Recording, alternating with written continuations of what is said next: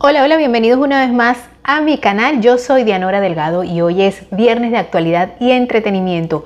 ¿Te gustan los temas de actualidad y entretenimiento? ¿Te gusta tener una guía de qué ver en la comodidad de tu casa y además disfrutar de esas noticias que tuvieron en el tapete durante la semana con un idioma fresco donde hablamos un poquito, criticamos un poquito, bueno, criticamos no, analizamos, desmenuzamos un poquito la noticia. Así que quédate porque este es el programa para ti.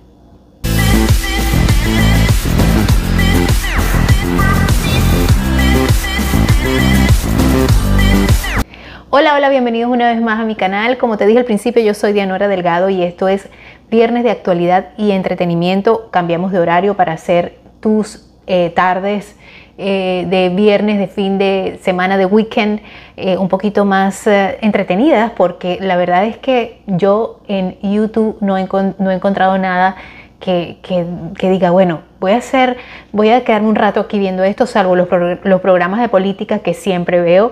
Y bueno, dije, voy a cambiarlos entonces de horario porque sé que gente como tú y como yo le gustan este tipo de programas. No es un programa de cotilleos, es un programa, como te dije, eh, para estar al tanto de lo que pasa en, en el mundo de la actualidad, del entretenimiento, de todo un poco, sin caer en el amarillismo para alegrarnos el fin de semana porque hoy es viernes y, y bueno, aunque suene trillado, el cuerpo lo sabe. Así que vamos a ponernos en un poquito de, de, buena vibra para comenzar este fin de semana.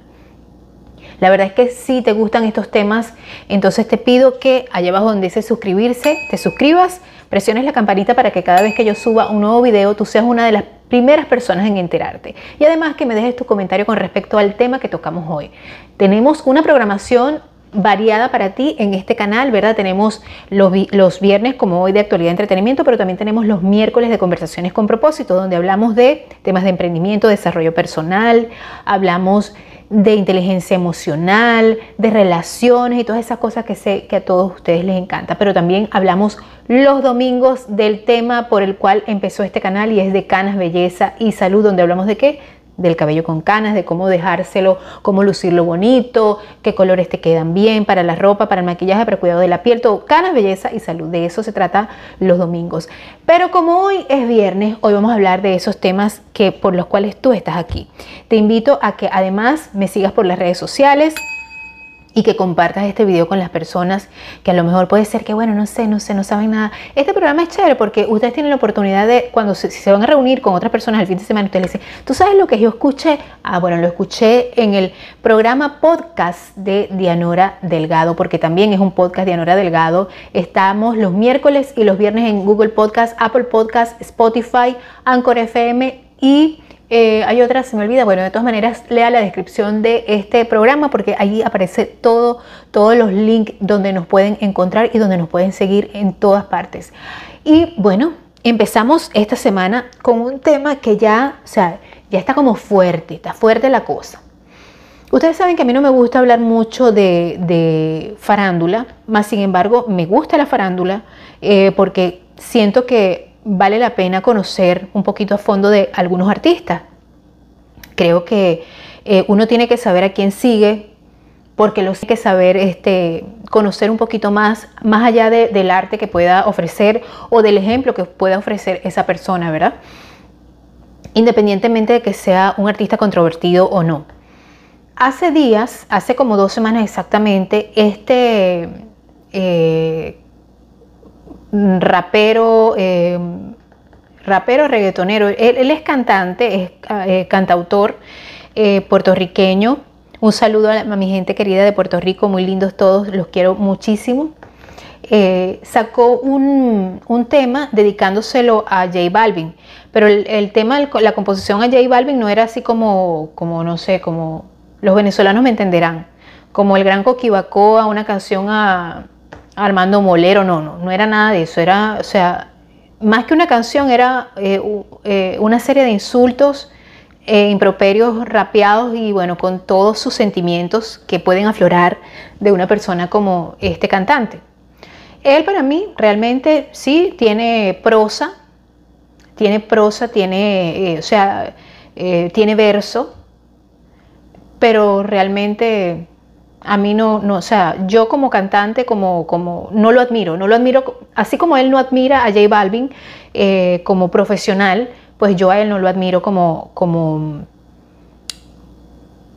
como artista, ni tampoco como persona, no me cae bien. O sea, yo no lo conozco personalmente, puedo decirlo, pero pues yo lo vi muchas veces en mi país yo como venezolana realmente no, no, yo lo admiraba, yo admiraba a, Residente de Calle 13, admiraba el, grupo Calle 13, este, pero posteriormente con tantas cosas que sucedieron después, cuando yo lo vi, este, lo vi, así como muchos lo vimos, como muchos venezolanos lo vimos, pues por supuesto, como dicen en mi pueblo, el cuerpo no le queda muy bueno a uno. O sea, a mí no me, no me, no me, no me causa mucha gracia. No soy persona de rencores, soy persona de tratar de pasar la página, pero pues uno tiene memoria. Entonces yo puedo decir, este señor, en lo particular para mí, realmente creo que esta, esta canción que le compuso a, a J Balvin, eh, pues no es más que, que un simple reflejo de su resentimiento, de toda la rabia que él puede tener, porque J Balvin no escribe sus canciones, sino y es parte de la industria musical y ha tenido mucho éxito, no se le puede quitar que lo que dice sea bonito o feo. Bueno, lo cierto es que el caballero ante toda esta situación ha sido J Balvin. J Balvin simplemente está ocupado de sus asuntos, de seguir produciendo dinero, que es bien sabroso y bien chévere.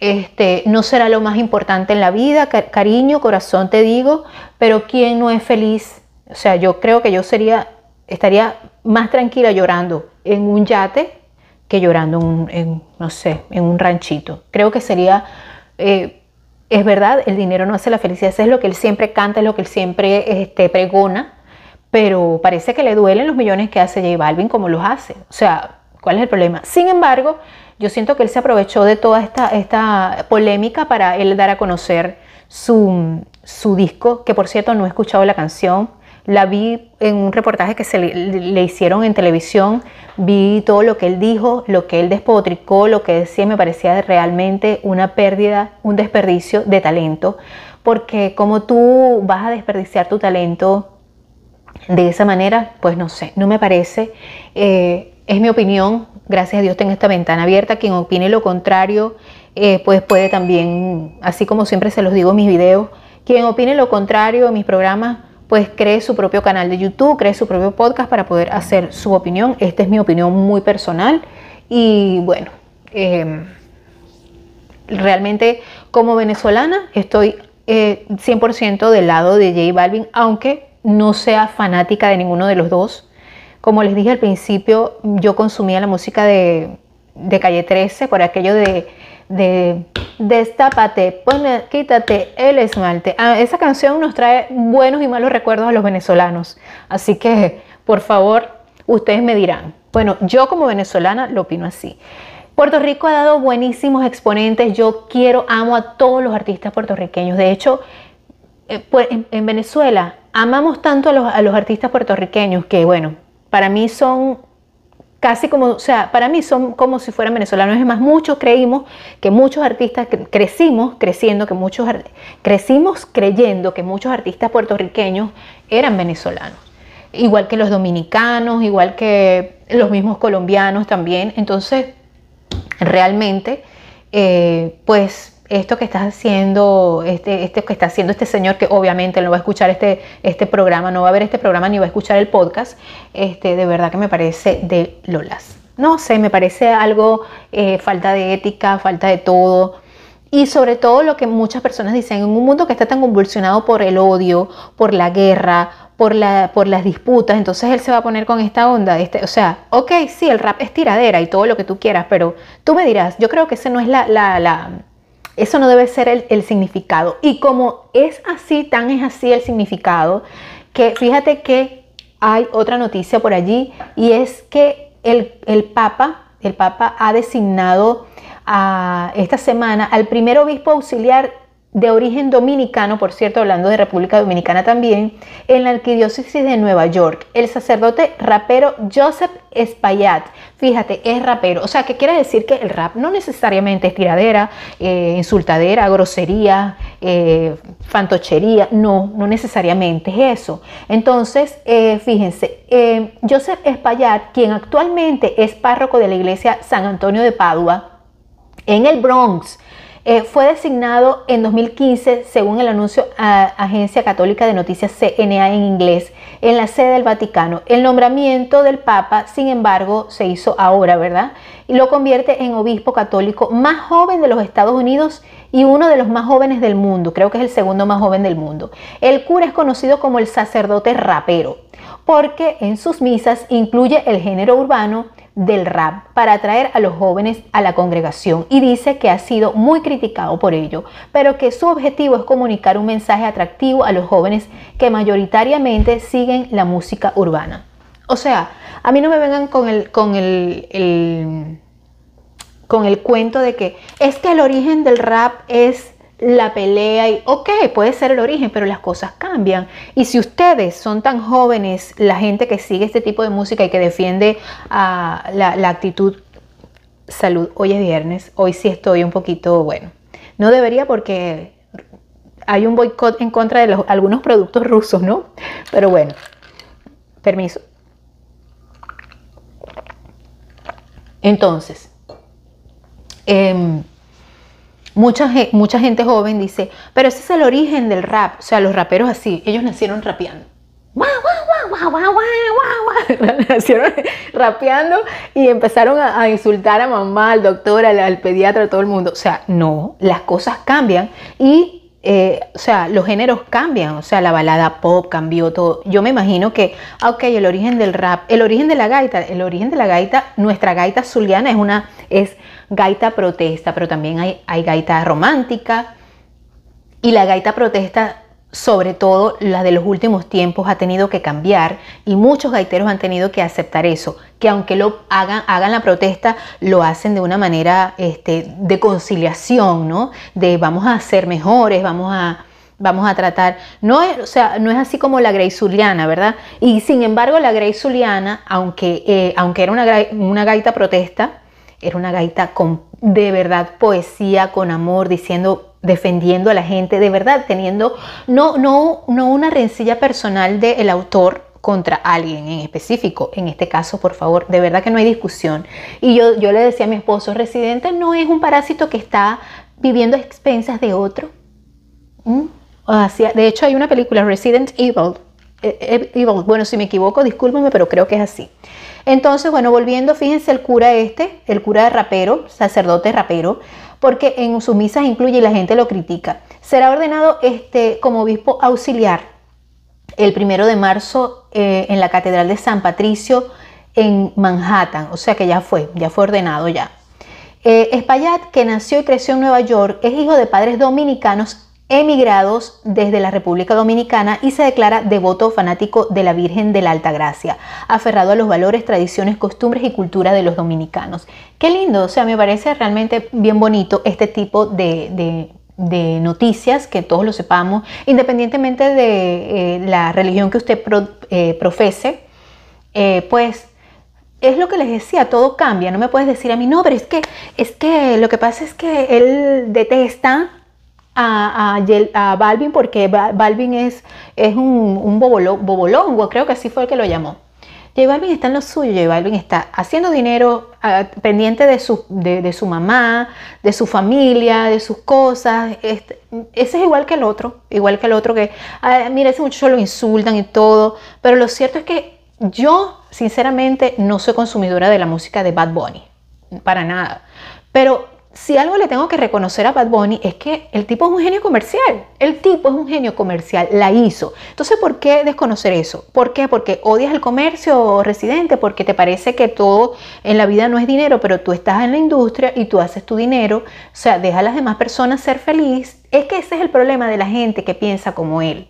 O la de los pseudo, pseudo, pseudo, así, así mismo. O sea, Vive y deja vivir. Si tú no lo lograste, no lo lograste, busca tu vida, busca, busca ser feliz de otra manera, pero no enlodes, por decir una buena palabra, no enlodes la, la felicidad de los demás.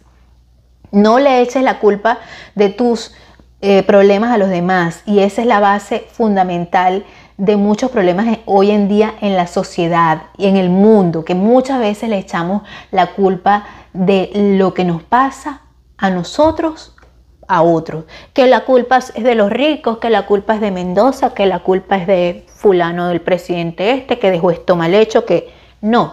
Las cosas siempre existen en la sociedad y nosotros vemos cómo hacemos como sociedad para sobrevivir a ellas. Creo que, o sea, no, no tenemos que estar asumiendo el papel de víctima y como víctimas decir, ahora me voy a vengar de esto que me están haciendo esta sociedad desgraciada.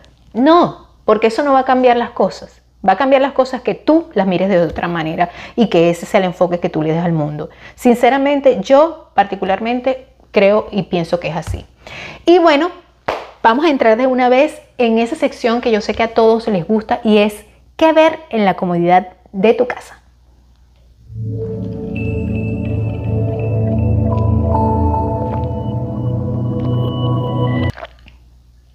Bueno, bueno, y antes de entrar en qué ver en la comodidad de tu casa, quiero hablarte de mis patrocinantes y son Neurocreativa. ¿Qué es Neurocreativa? Neurocreativa es un grupo que se empeña en hacer llegar tu negocio hasta donde tú quieras. ¿Cómo? Con la creación de logos, el diseño gráfico de logos, membretes, tarjetas de presentación. Te estudiamos lo que es el concepto creativo que necesita tu negocio, de acuerdo a tu negocio, de acuerdo a los colores, el alcance que tú quieres, el estilo que tú quieres, cómo te, decimos cómo llegar a ese mercado que tú quieres llegar. Tengo a otro sponsor que sé que si vives sobre todo en los Estados Unidos, específicamente en el área de Texas, esto te va a interesar. ¿Has oído hablar de los paneles solares? Pues Solar Family Texas te asesora en cuál es el mejor momento, la mejor empresa, te dice si estás apto o no para poder instalar en tu casa paneles solares, porque eso sí tienes que ser propietario de tu casa eh, y te vamos a decir cómo, cuándo y dónde. Además, ¿Qué vas, ¿Qué vas a ganar tú de esto? Bueno, vas a ganar primero que vas a salvar el planeta, porque la instalación de paneles solares es energía limpia, energía pura. Y no solo eso, sino que el gobierno federal de los Estados Unidos está ofreciendo un incentivo hasta del 26%, te va a ayudar a instalar, vas a pagar, no vas a pagar nada en la instalación, te puede salir totalmente cero. Y no solamente eso, la factura de tu, de tu, de tu, este, tu factura de electricidad te va a salir completamente gratis. Te puede llegar hasta cero, cero. O sea, no vas a pagar más nunca electricidad. ¿Quieres saber cómo funciona? Pues solamente tienes que escribir la palabra, palabra solar al número que aparece allá abajo. De todas maneras, en la descripción de este programa te dejo todos los contactos para este mi sponsor.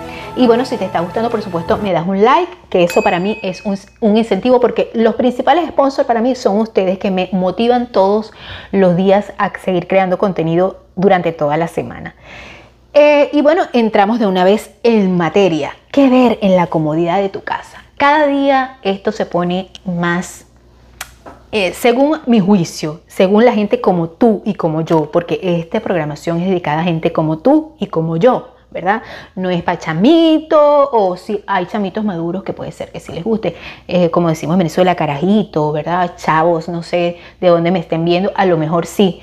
Eh, y es algo que yo veo y me gusta y digo, se los voy a recomendar a estas personas y también voy a criticar lo que no me gusta.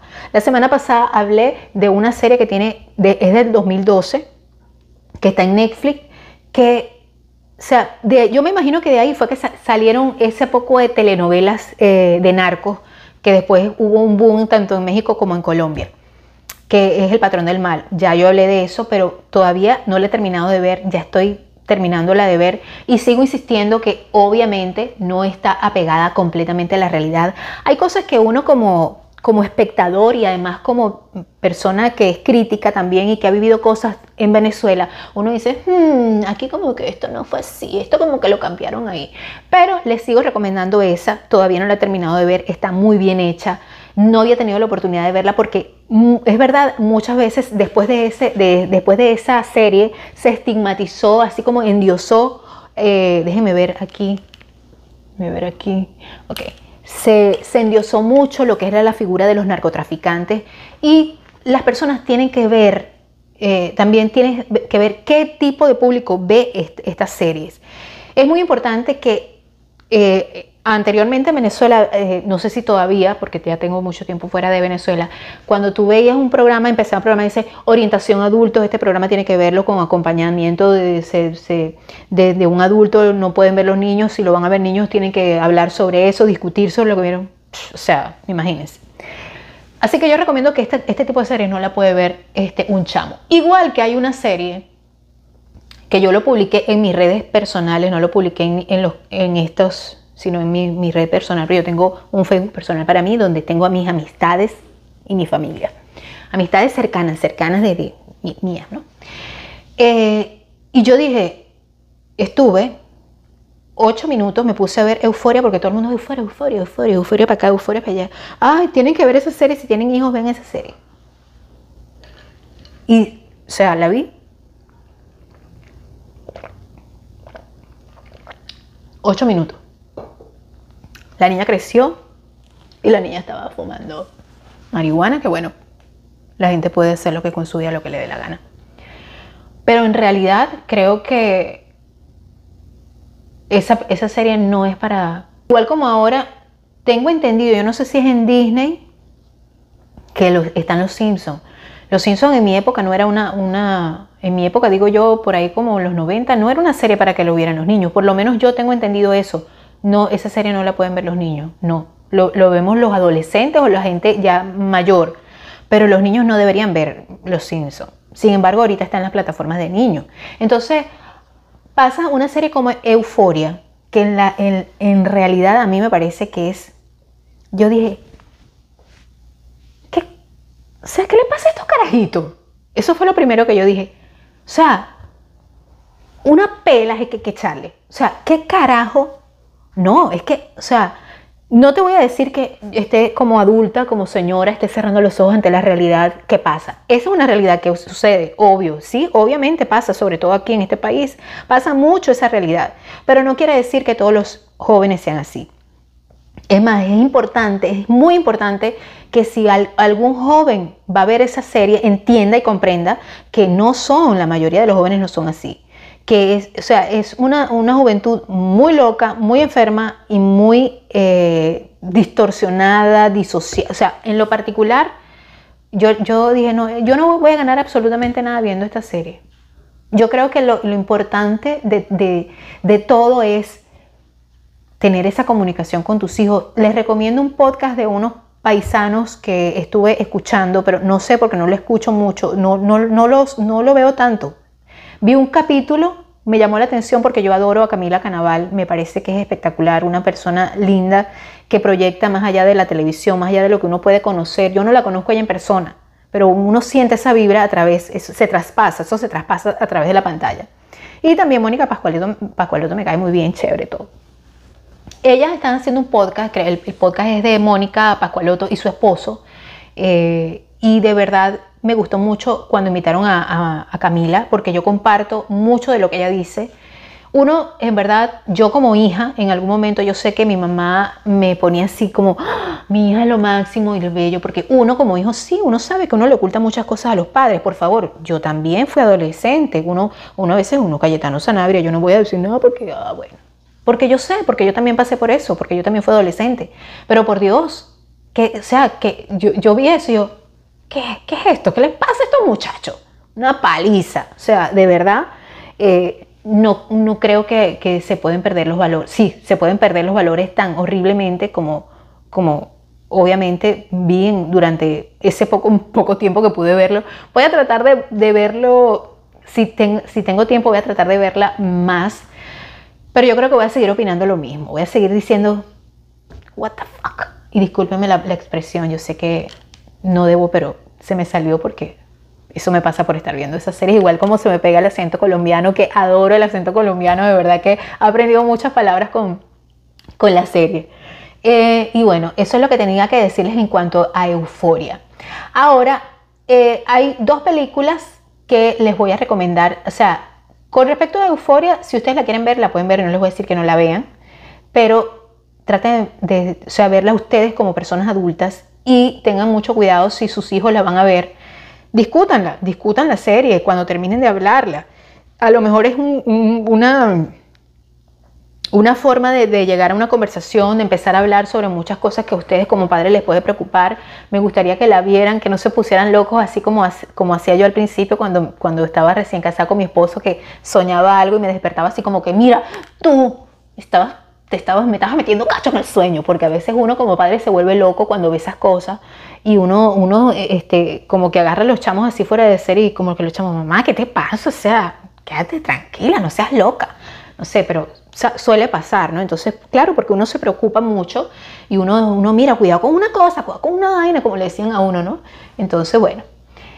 Eh, una otra película que les voy a recomendar y que por cierto la pueden ver con los niños y que me parece que también tiene un toque de, aunque ustedes no lo crean, sí, dicen que es ciencia ficción, pero como siempre les digo, yo creo que cuando se habla de ciencia ficción en Hollywood es ciencia ficción para nosotros, pero es una realidad para muchas personas que obviamente están viviendo esa realidad. Y les, hablo de la película The Project, eh, The Adam Project. Es con Ryan Reynolds, Walker Scobell es el niño, Jennifer Garner, Zoe Saldaña, me encanta como es Zoe, Saldaña, Mark Ruffalo y Catherine Keener.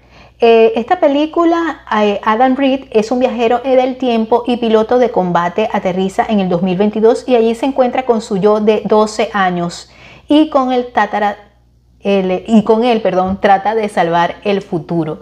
Eh, me gusta la película, tiene un, fondo em, tiene un fondo, este, si, si, se quiere, un poco filosófico, un poco eh, de desarrollo personal también, porque te, es un llamado a hablar con tu yo del pasado, con tu niño interior.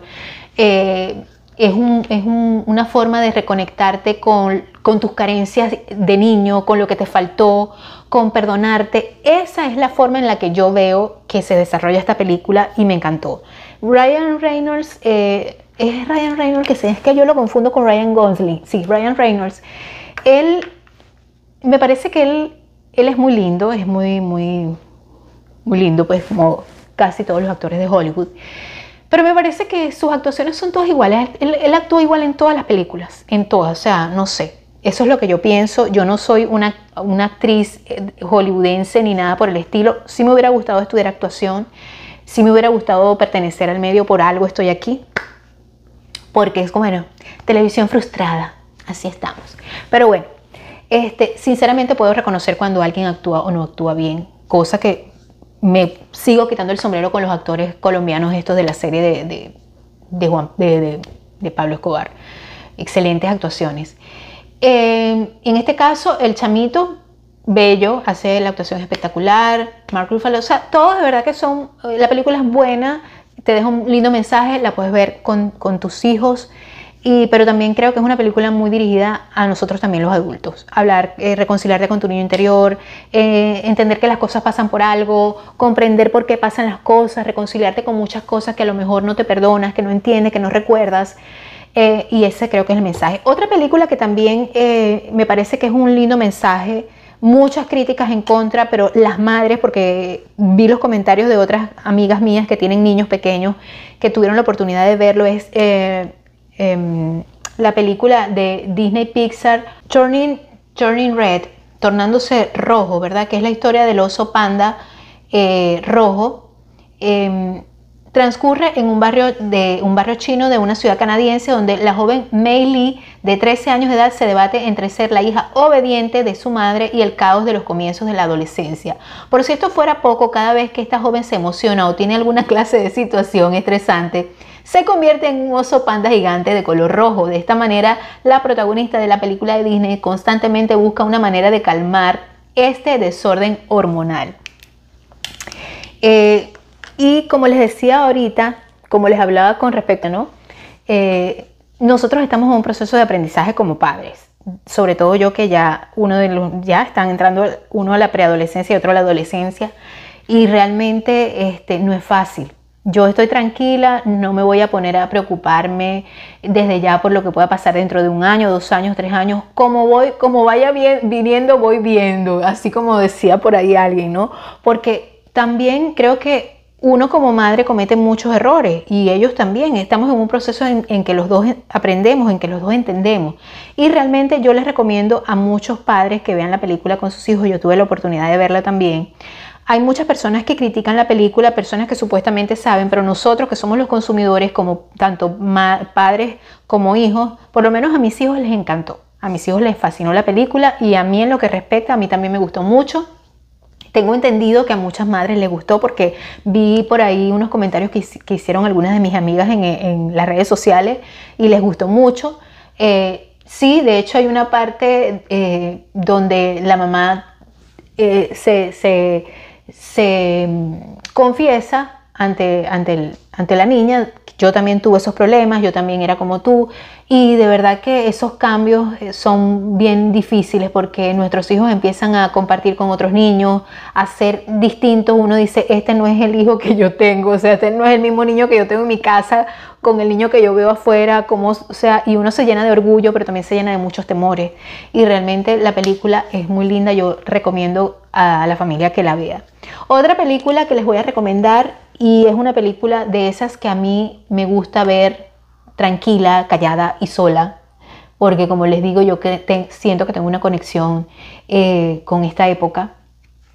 Y es la película The Bombardment, The Bombardment, eh, y es una película danesa sobre la Segunda Guerra Mundial eh, y está estrenada durante este año, Eh, fue estrenada en Dinamarca en octubre del, 2021, pero la película ahora está en Netflix y fuera de Dinamarca a partir del 9 de marzo. Y la película se dirige a la mayoría de las regiones principales, incluidos los Estados Unidos y el Reino Unido. Em, ¿Qué les puedo decir sobre la película? Es basada en un hecho real em, y trata sobre que el 21 de marzo de 1945 la Royal Air France británica partió en una misión para bombardear la sede de la Gestapo en Copenhague. El ataque tuvo consecuencias fatales ya que en algunos, eh, algunos de los atacantes atacaron accidentalmente una escuela donde murieron más de 120 personas, 86 de los cuales eran niños. Y por supuesto es una película que narra eh, los horrores de la guerra, lo que puede pasar aún queriendo supuestamente hacer el bien, ¿verdad? En una guerra.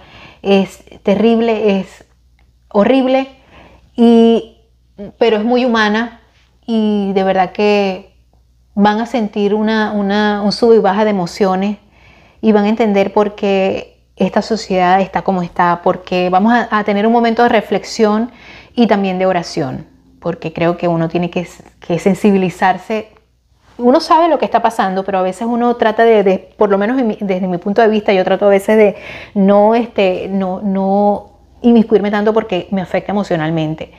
Pero sin embargo, uno sabe que esa realidad está allí y que lamentablemente puede repetirse.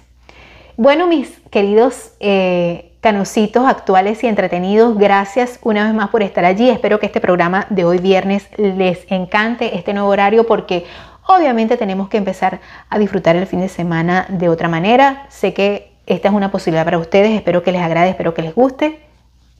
Y ya sabes, no olvides dejarme tu comentario referente al tema de actualidad y entretenimiento de hoy. Espero que me sigas durante toda la programación semanal. Espero que me escuches. Si no puedes verme a través de YouTube, me puedes escuchar en Dianora Delgado Podcast, en todas las plataformas que están allá abajo. Me dejes tu comentario amablemente. Te suscribas si te gustan todos estos temas y la programación semanal que tengo totalmente preparada para ti. Y además me des un like, que para mí es sumamente importante. Gracias a mis patrocinantes, Sola Family Texas y neurocreativa. Lean toda la descripción del video que ahí está toda la información y a ustedes les puede interesar seguramente si tú eres un emprendedor te va a interesar neurocreativa y si tú eres una de esas personas que quiere ahorrarse, ahorrarse, quitarse de encima lo que es el costo de la electricidad, pues vas a llamar y te vas a contactar a través del, celular de la palabra, en la palabra, palabra solar a eh, Solar Family Texas. Nos vemos la semana que viene. Gracias por estar aquí.